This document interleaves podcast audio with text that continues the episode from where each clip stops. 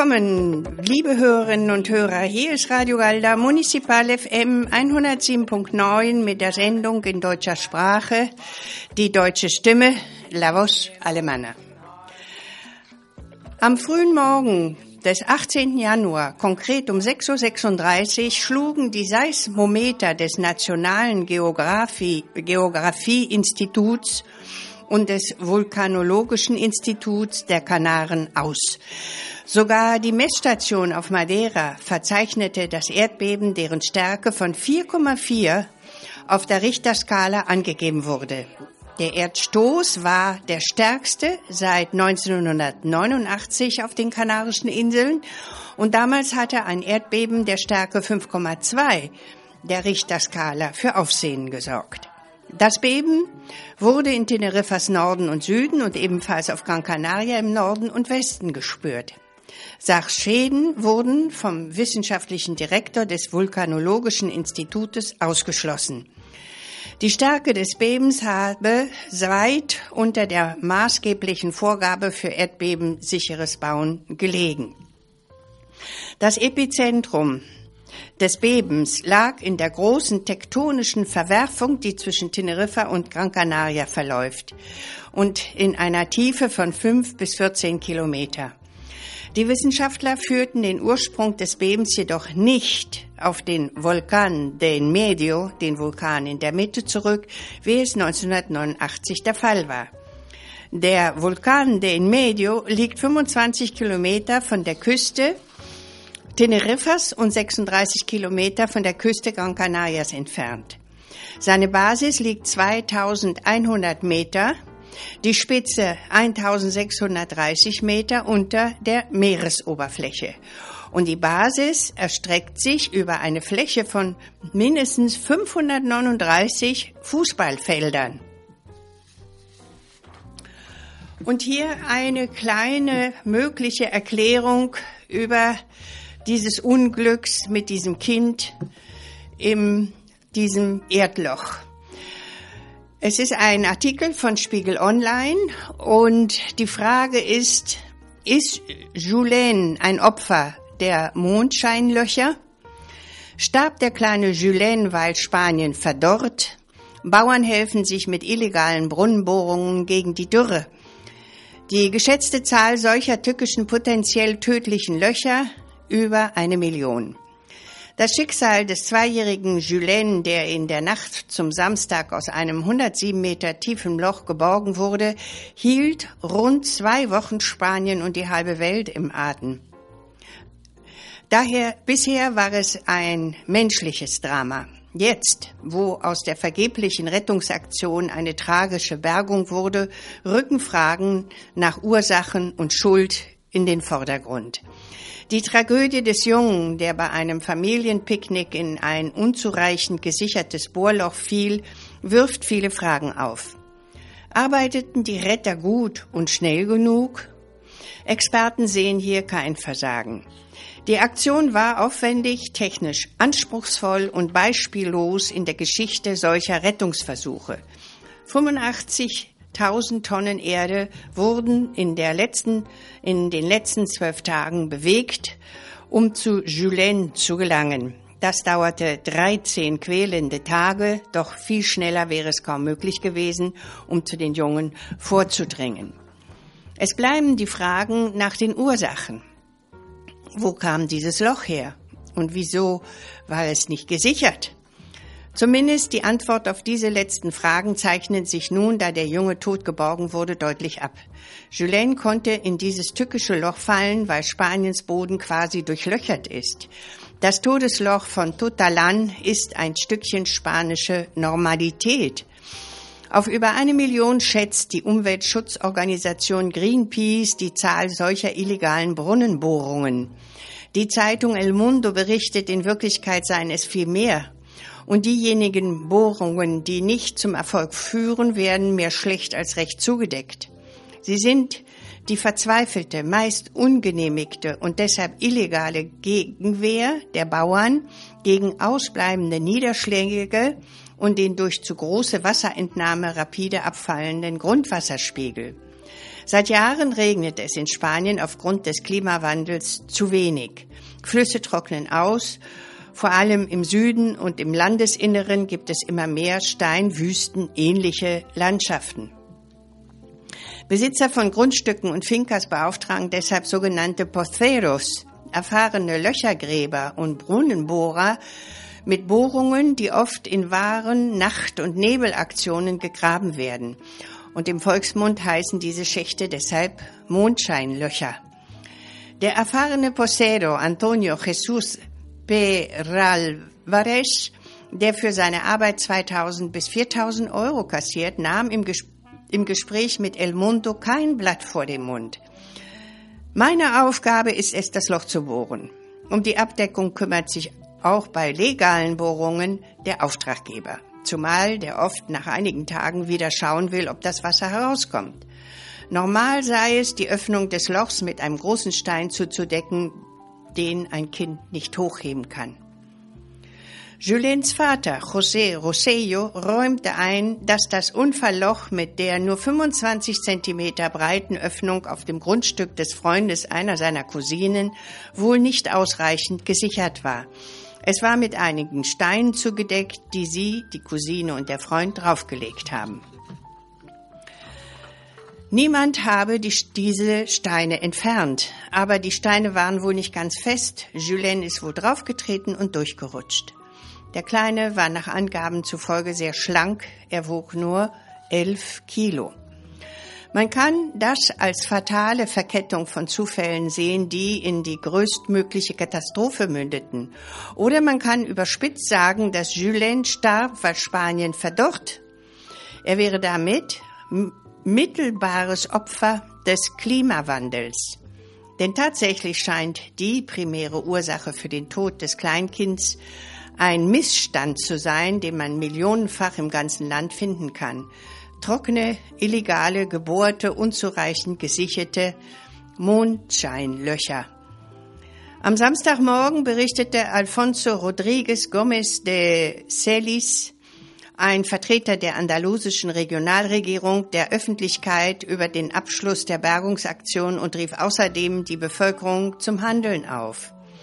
Jeden, der selbst einen illegalen Brunnenschacht beauftragt hat, möchte ich dazu auffordern, diesen wieder zu schließen. Wir wollen nicht, dass ein so unglücklicher Fall wie dieser sich jemals wiederholt. Die Information, dass sich kleine Privatbrauereien auf den Kanarischen Inseln zusammengetan haben, um sich auszutauschen und gemeinsam ein neues Bier auf den Markt zu bringen, das Siete Islas, also sieben Inseln heißt, und in Tacoa eine Brauerei und ein Restaurant auf Teneriffa in der Nähe des Ortes Sausal an der Carretera General del Norte verkauft wird und inzwischen sind schon 1000 Liter davon abgefüllt worden, hat mich neugierig gemacht. Und so stelle ich Ihnen jetzt diese Biermacher vor, äh, wie sie sich selber eigentlich vorstellen auf ihrer Informationsseite im Internet. Und es heißt so. Die erste handwerkliche Brauerei auf den Kanarischen Inseln und derzeit die älteste in Spanien Takua braut zwölf Sorten von hundertprozentigen natürlichen Bier ohne chemische Inhaltsstoffe, injiziertes Gas oder Pasteurisierung. Takua bietet auch Führungen mit äh, einer Verkostung von Bieren sowie Tapas als Begleitung und Paarung der Biere, um sie abzurunden. Im Bereich der Gastronomie werden eine Vielzahl von Tapas, vegane Gerichten, Apotheose, Salaten, Räucherwaren und deutsche Küche angeboten. Und die Entstehung fing in Berlin an.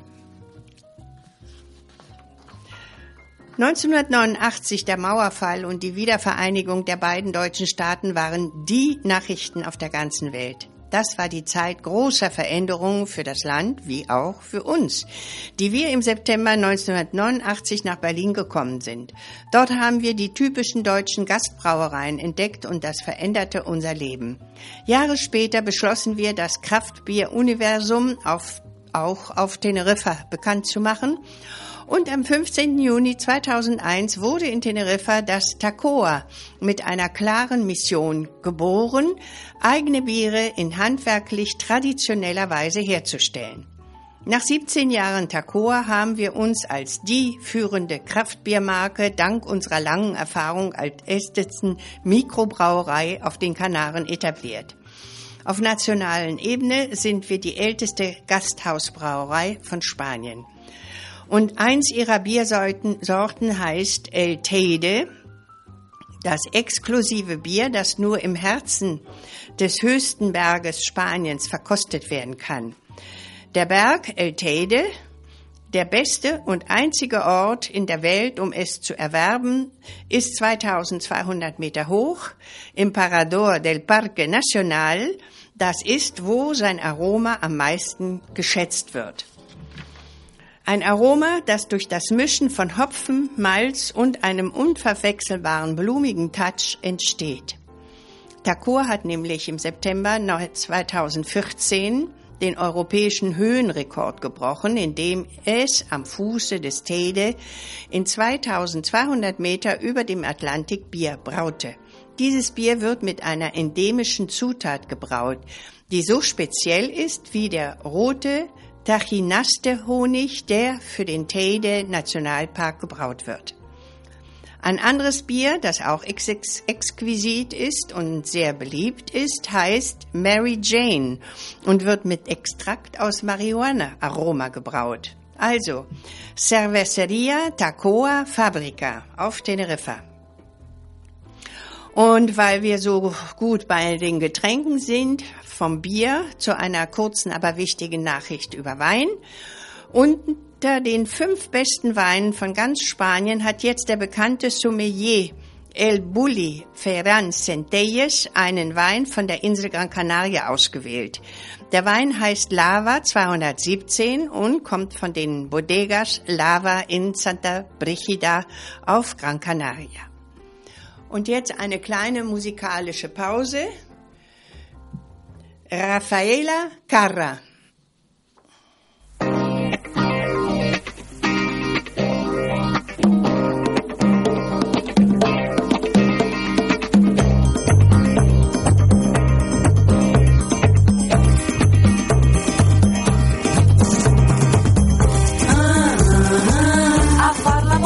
comincia tutto ti porta su un letto vuoto, il vuoto daglielo indietro a lui. Fagli vedere che non è un gioco, fagli capire quello che vuoi. Ah, a far l'amore comincia tu. a far l'amore comincia tu. E se si attacca col sentimento, portalo in fondo ad un cielo blu. Le sue paure di quel momento le fai scoppiare soltanto tu. Scoppia, scoppia, mi scoppia. Scoppia, scoppia, mi scoppia il cuore. Scoppia, scoppia, mi scoppia.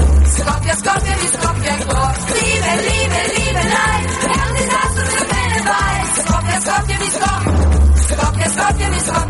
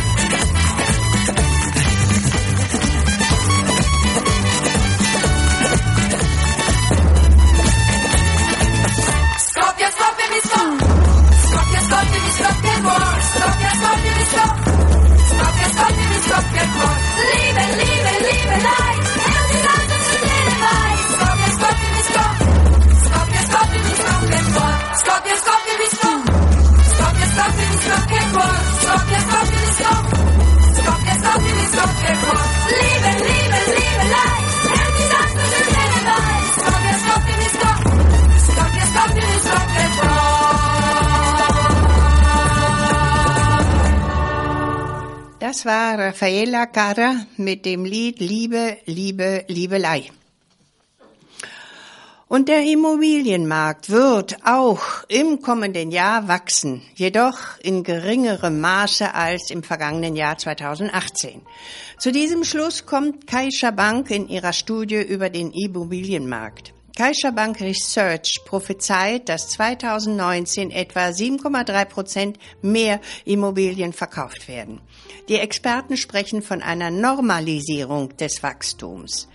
Wir kommen von erheblichen Wachstumsraten und in nächster Zeit wird es eine Abschwächung geben.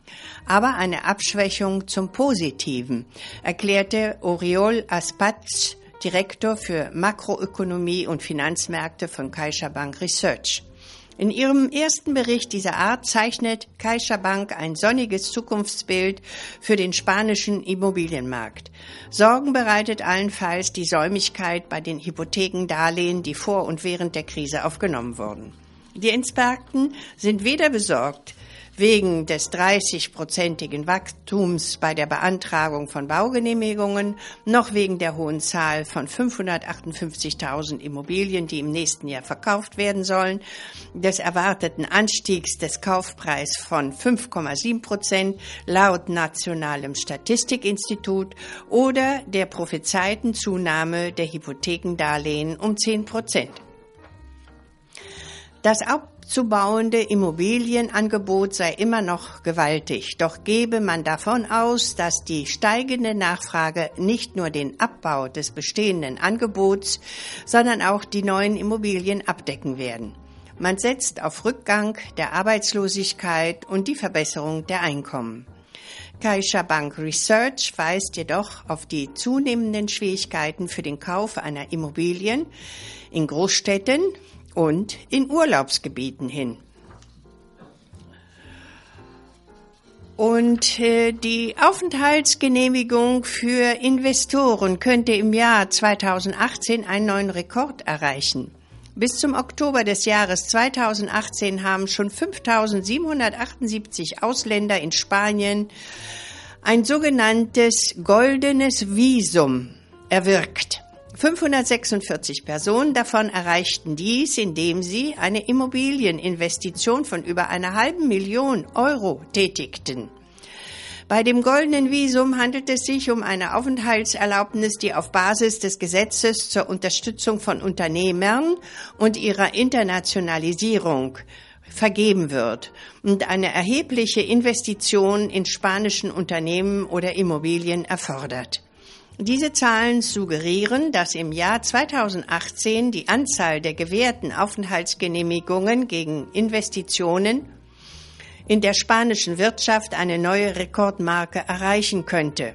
Schon zwei Monate vor Jahresende waren die Werte des Vorjahrs 2017 von insgesamt 5.876 Aufenthaltsgenehmigungen 563 davon für Immobilieninvestitionen fast erreicht. Seit die Möglichkeit des goldenen Visums im Jahr 2013 ins Leben gerufen wurde, um während der Krise Investoren anzuziehen, ist die Zahl der gewährten Genehmigungen angestiegen. In insgesamt 13 Ländern der EU ist es möglich, sich durch Investitionen Aufenthaltsrechte und in manchen sogar Staatsbürgerschaften zu erkaufen. Die internationale Organisation Transparency International kritisiert die Praxis, durch welche europäische Aufenthaltsrechte und Nationalitäten zum Luxusprodukt gemacht würden und kriminellen und korrupten Elementen das Ausweichen in den Schengen-Raum ermöglicht werden. Madrid und Barcelona sind die bevorzugten Anlaufpunkte der Anwärter auf ein goldenes Visum. Es gibt aber auch je nach Nationalität verschiedene Vorlieben für bestimmte Gegenden in Spanien. Und so hat sich gezeigt, dass zum Beispiel russische Bürger sich besonders gern an der Costa del Sol, insbesondere in Marbella, niederlassen. Die meisten Investoren, Einwanderer kommen aus China, Russland, den USA, Brasilien, Indien, Venezuela und Mexiko. Und äh, weniger Flüchtlinge sind im Mittelmeer Die Hauptroute verschob sich von Italien nach Spanien. Wir reden von Migration. Die Zahl der Migranten und Flüchtlinge, die über das Mittelmeer nach Südeuropa gelangen, geht zurück. Die in 2018 registrierten, registrierten An Ankünfte lagen deutlich unter jenen des Vorjahres. Die Route der Bootsimmigranten hat sich allerdings im Laufe des vergangenen Jahres vom zentralen ins westliche Mittelmeer verschoben. Nun ist Spanien und nicht mehr Italien das Hauptankunftsland in Südeuropa. Von 2018 wurden in Spanien, Spaniens Häfen 57.000 Migranten versorgt, nahezu dreimal so viel wie im Vorjahr. Hinzu kamen 6.700 Migranten, die über die Land- oder Seegrenze in die beiden spanischen nordafrikanischen Exklaven Ceuta und Melilla kamen. Mit dem allgemeinen Rückgang der Bootsankünfte im Südeuropa sank auch die Zahl der bekannt gewordenen tödlichen Unglücke im Mittelmeer. Die Hauptherkunftsländer, die im Südeuropa registrierten Migranten waren 2018 vor allem die westafrikanischen Armutsländer Guinea, Mali und Elfenbeinküste und die Bürgerkriegs- und Krisenländer Syrien, Afghanistan und Irak und die nordafrikanischen Staaten Marokko, Marokko Tunesien und Algerien. Die Verlagerung der Migrationsroute Richtung Spanien ist nach Einschätzung der Experten eine Folge der Hindernisse auf dem Wasserweg zwischen Libyen und Italien. Mit dem Plan, Asylzentren in Nordafrika einzurichten, ist die Europäische Union 2018 nicht weitergekommen. Alle nordafrikanischen Staaten von Marokko bis Ägypten sprachen sich gegen solche Zentren aus, in denen nach EU-Plänen über Asylanträge entschieden werden soll. Aktuell ist im letzten Tag des Jahres 2018 auf Lanzarote ein Flüchtlingsboot mit 24 Wirtschaftsflüchtlingen entdeckt worden. Ein Schiff der Seenotrettung Salvamar nahm alle Personen an Bord und brachte sie nach Arrecife, um sie der Policia Nacional zu überstellen. überstellen. Aber was passiert eigentlich mit den Flüchtlingen, die in Booten auf die Kanarischen Inseln kommen? Auf den Kanarischen Inseln gilt wie in ganz Spanien eine besondere Regelung. Wenn Flüchtlinge illegal einreisen, entscheidet zunächst ein Gericht, was mit den Flüchtlingen passiert. In vielen Fällen werden die Menschen in ein Internierungslager überstellt, in denen die Menschen darauf vorbereitet werden, wieder in ihre Länder zurückgeschickt zu werden. In diesen Lagern gibt es eine medizinische Versorgung und Essen. Allerdings funktionieren diese Lager teilweise nicht wie gewünscht und die Menschen sitzen ewig dort eingesperrt und das führt dann schon mal zu Konflikten. In diesen Lagern können die Flüchtlinge auch noch einen Antrag auf Asyl stellen. Allerdings ist Spanien bei der Annahme dieser Anträge sehr zurückhaltend. Auf Gran Canaria gibt es das Internierungslager im Barranco Seco. Es ist ein altes Militärgefängnis noch aus der Franco-Diktatur und ist dafür umfunktioniert worden. Ein herrschaftliches Gebäude eigentlich, das aber in der Kritik steht. Ein Hauptproblem ist, dass es eben aus einer Zeit der Diktatur stammt und inzwischen alle Symbole aus dieser Zeit verschwunden sein sollten und nun als Lager für Flüchtlinge dient. Das wird als unangebracht gesehen. Ein weiterer Kritikpunkt ist die mangelhafte medizinische Versorgung. So steht von montags bis freitags nur von 9 bis 12 Uhr ein Arzt zur Verfügung. In den Zentren auf dem Festland sind es aber meist 14 Stunden jeden Tag der Woche. Und das liegt allerdings am Geld. Der spanische Staat stellt für Gran Canaria jährlich rund 40.000 Euro zur Verfügung. Hingegen bekommen Internierungslager auf dem Festland rund 200.000 Euro im Jahr. Und der schlimmste Vorwurf ist aber, Vorwurf ist aber, dass hier die Flüchtlinge teils 60 Monate und länger auf die Abschiebung warten. Eine unmögliche Situation, sagen die Menschenrechtler. Durchschnittlich sind im Auffanglager im Barranco Seco 150 Flüchtlinge. Im Jahr 2006 gab es eine regelrechte Flüchtlingsschwemme auf den Kanarischen Inseln. Damals hat man einige Militärbasen und leerstehende Gebäude zu Lagern umfunktioniert. Zu dieser Zeit waren zwischenzeitlich 2500 Personen in einem Lager eingesperrt. Und jetzt die zweite Musik. Jetzt hören Sie Annen Mai Kanterei. Das Lied heißt Weiße Wand.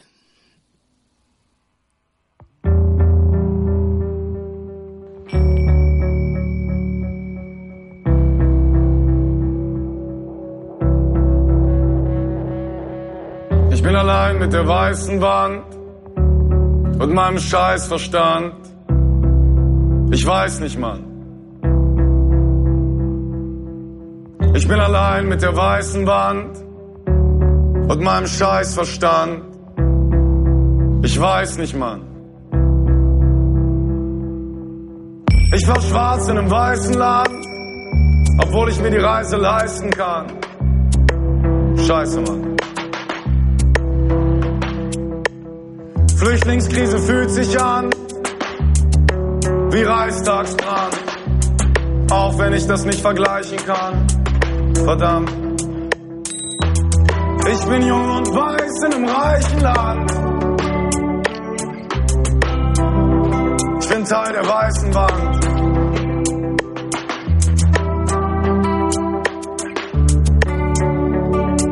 Und ich glaub, dass man die Decke aus Glas einreißen kann. Und ich weiß nicht wann. Und die Decke aus Glas ist auch nur eine weiße Wand.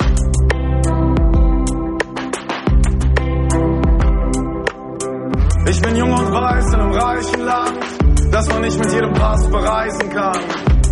Ich bin Teil der weißen Wand.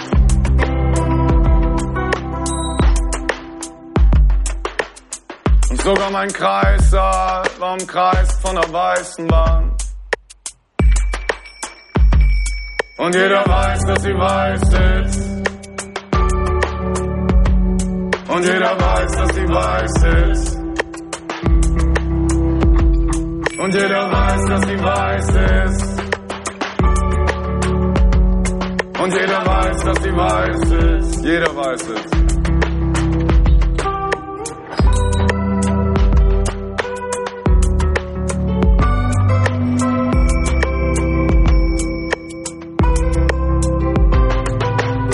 Ich bin allein mit der weißen Wand und meinem Scheißverstand. Ich weiß nicht mal. Mit der weißen Wand und meinem Scheißverstand. Ich weiß es nicht.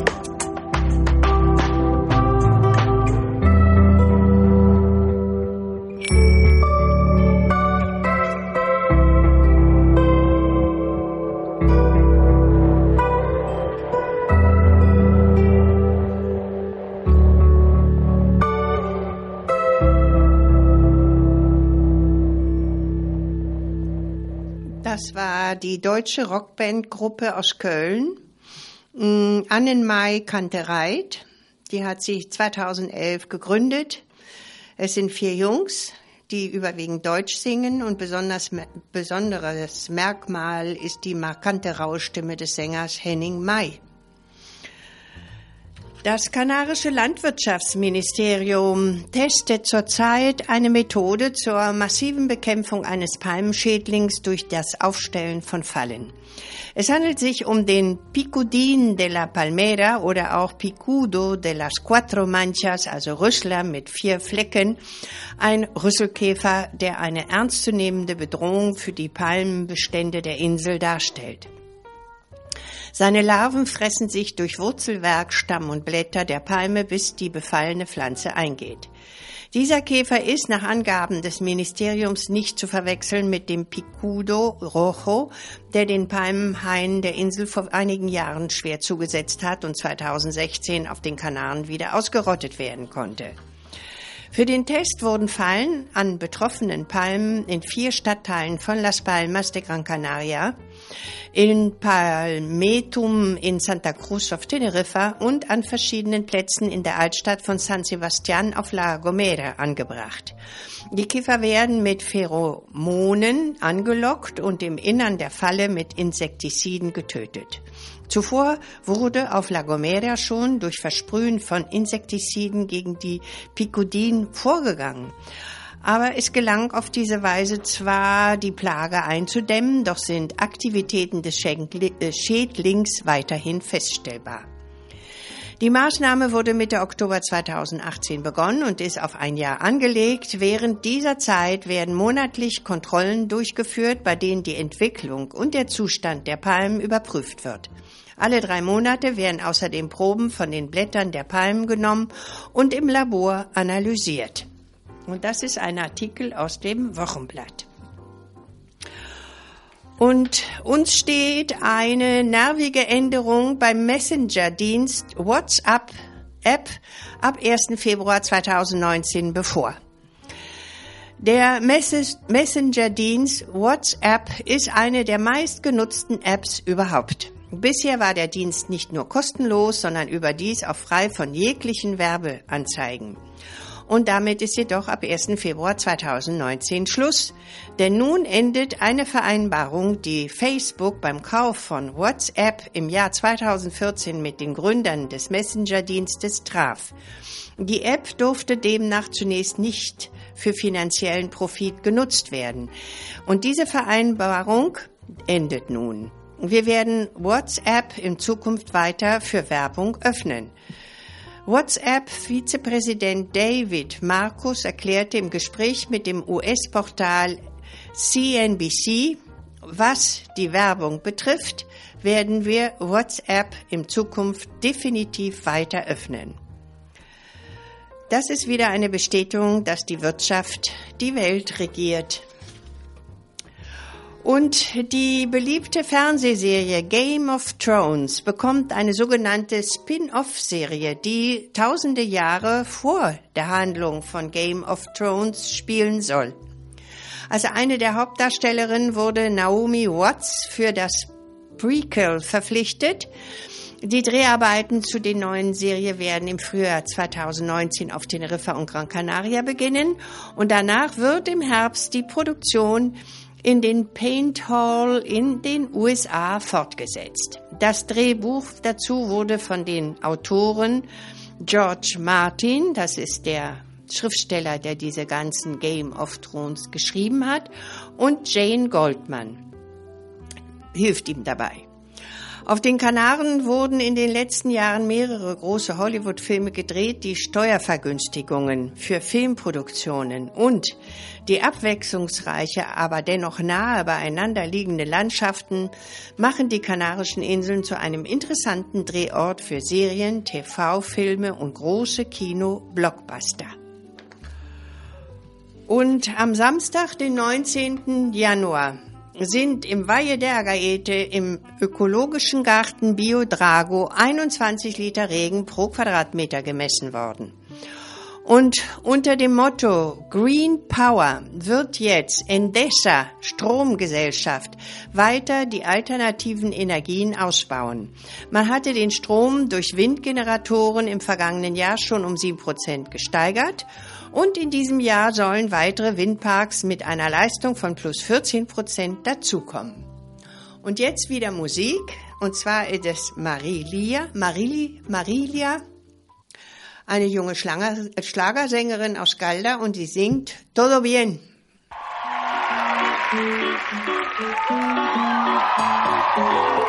Aquí solita pensando que fue lo que nos faltó. La pasión se fue congelando y poquito a poco se fue el calor. Y ya no sé ni cómo ni cuándo, pero lo cierto es que sucedió. Y que diamantes no quedan amigos si somos testigos, te lo digo yo. Si tú quieres regresar, sorry, ya marcha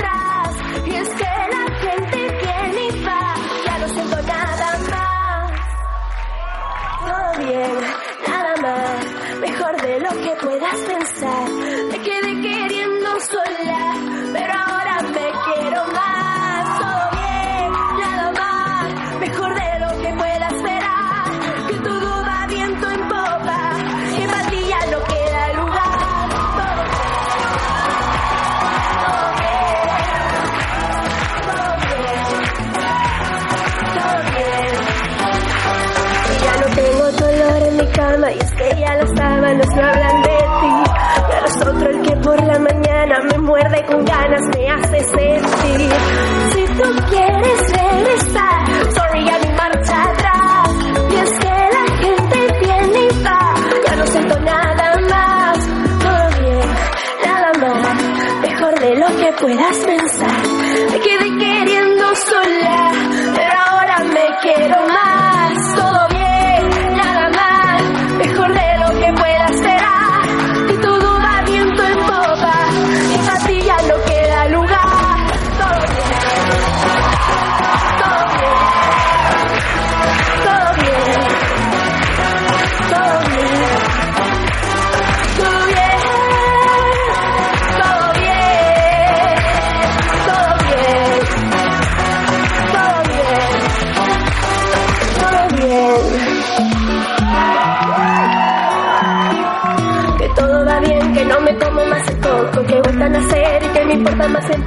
No pudo ser, que lo tuyo es cosa de loco, no hay nada que hacer, no pienso volver.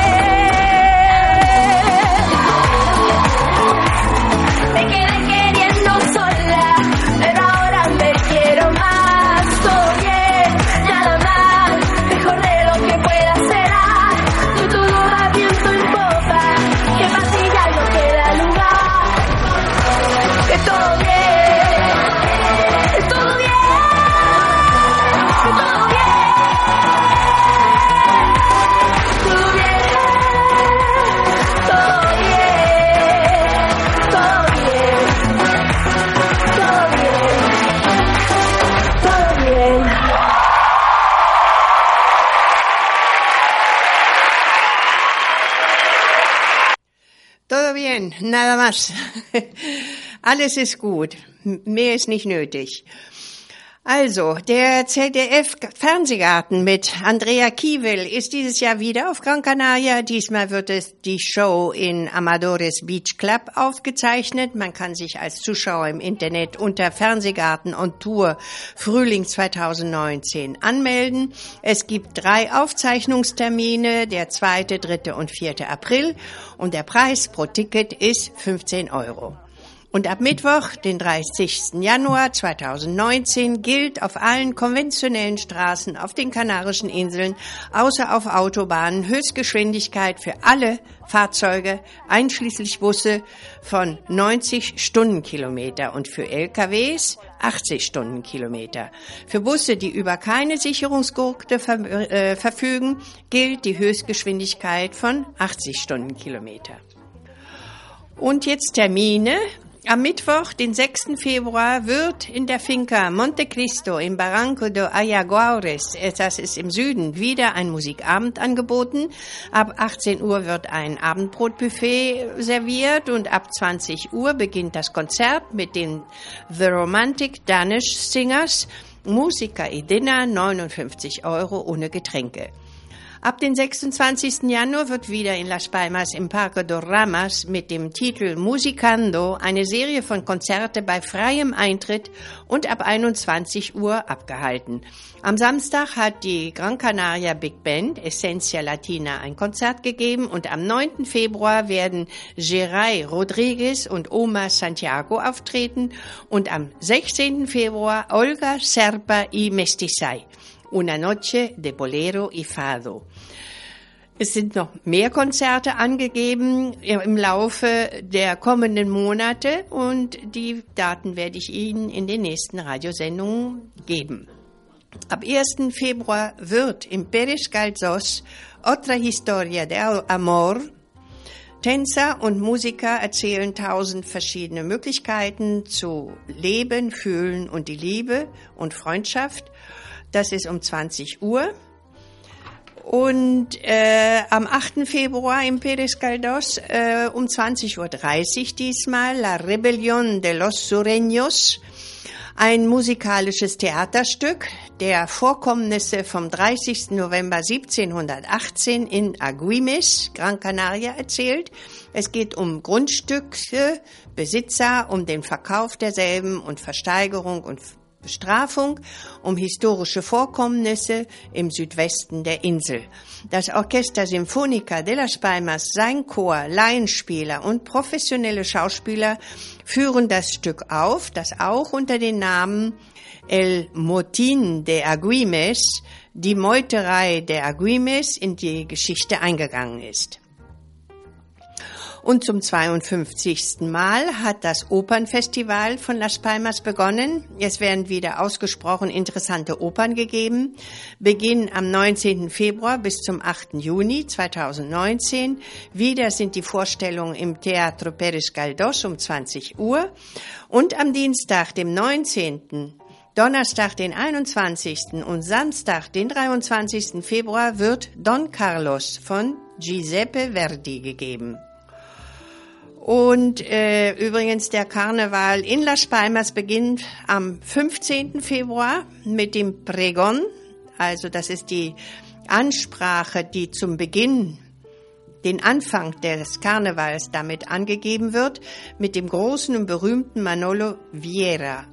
Und das wird auf, dem, auf der Plaza von Santa Ana stattfinden. Und in der Casa Colón in Las Palmas de Gran Canaria wird ab morgen, dem 31. Januar bis zum 26. Februar eine Ausstellung gezeigt. Martin Luther und seine Welt, Martin Lutero y su mundo. Äh, diese Ausstellung erinnert an den am 31. Oktober 2017 gefeierte Gedenktag vor 500 Jahren nämlich, am 31. Oktober 1517 nagelte Martin Luther eigenhändig seine 95 Thesen an die Tür der Schlosskirche in Wittenberg an. Und dass die Ausstellung besteht auf 70 Blätter und Werke aus dieser Epoche und aus verschiedenen Museen und Sammlungen zusammengetragen. Und das kann dann so besichtigt werden. Und äh, jetzt zwei Sachen hier in Galda. Ab Donnerstag, den 23, 4, äh, pardon, am Donnerstag, den 24. Januar wird in der Sala Savor bis zum 8. Februar eine Bilderausstellung gezeigt, Felipe Juan. Und im Casa Museo Antonio Perdron wird ab Freitag, dem 1. Februar um 19.30 Uhr eine Ausstellung von Paco Juan Denis gezeigt, Semillas de Identidad in Identitätssamen. Ja, und damit beende ich diese Sendung. Der Tontechniker Gilberto und ich hoffen, dass Sie sich gut unterhalten haben.